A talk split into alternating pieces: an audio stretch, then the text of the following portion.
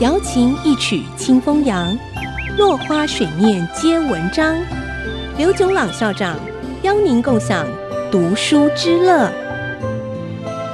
欢迎收听《落花水面皆文章》，我是刘炯朗。今天我们谈风险投资基金。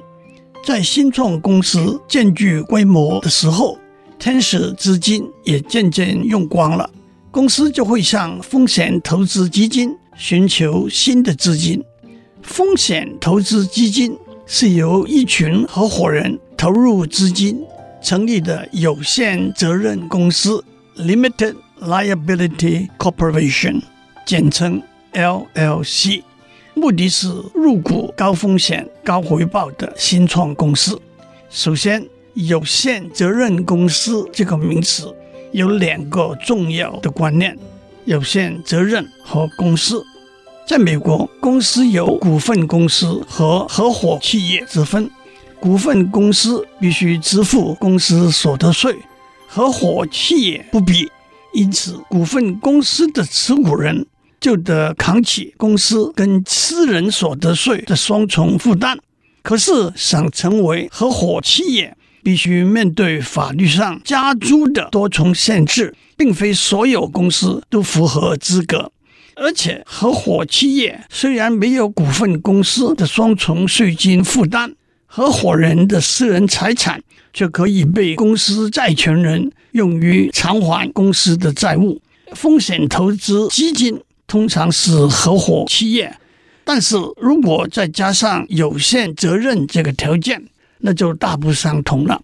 LLC 可以由全部的所有人共同管理，也可以由其中一个或者部分的所有人代表管理，甚至交由非所有人的专职经理人负责管理，十分灵活。重点是 LLC 本身的债务责任。与 LLC 所有人的私人债务责任是分开的。LLC 不必缴公司所得税，只需要缴交所得规费。LLC 对公司形式上的法律要求较为宽松。LLC 的所有权基本上不能任意转移给他人。如果有外人想要加入，得经由全部现有的所有人同意。风险投资基金的合伙人大体上分成两种：有限合伙人和普通合伙人，也称无限责任合伙人。有限合伙人不参与基金的营运，对基金的责任也只限于其提供的资金。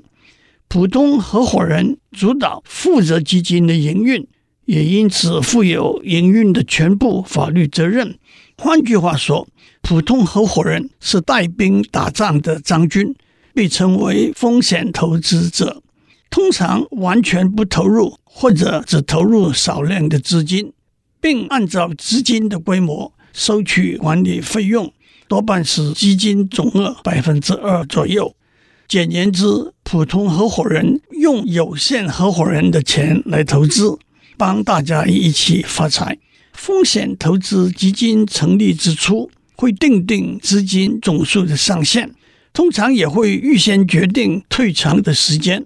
基金退场的时候，除了归还有限合伙人原来的投资之外，盈余的利润则由有限合伙人和普通合伙人瓜分。其实，新创公司和风险投资基金的共同目标是发大财。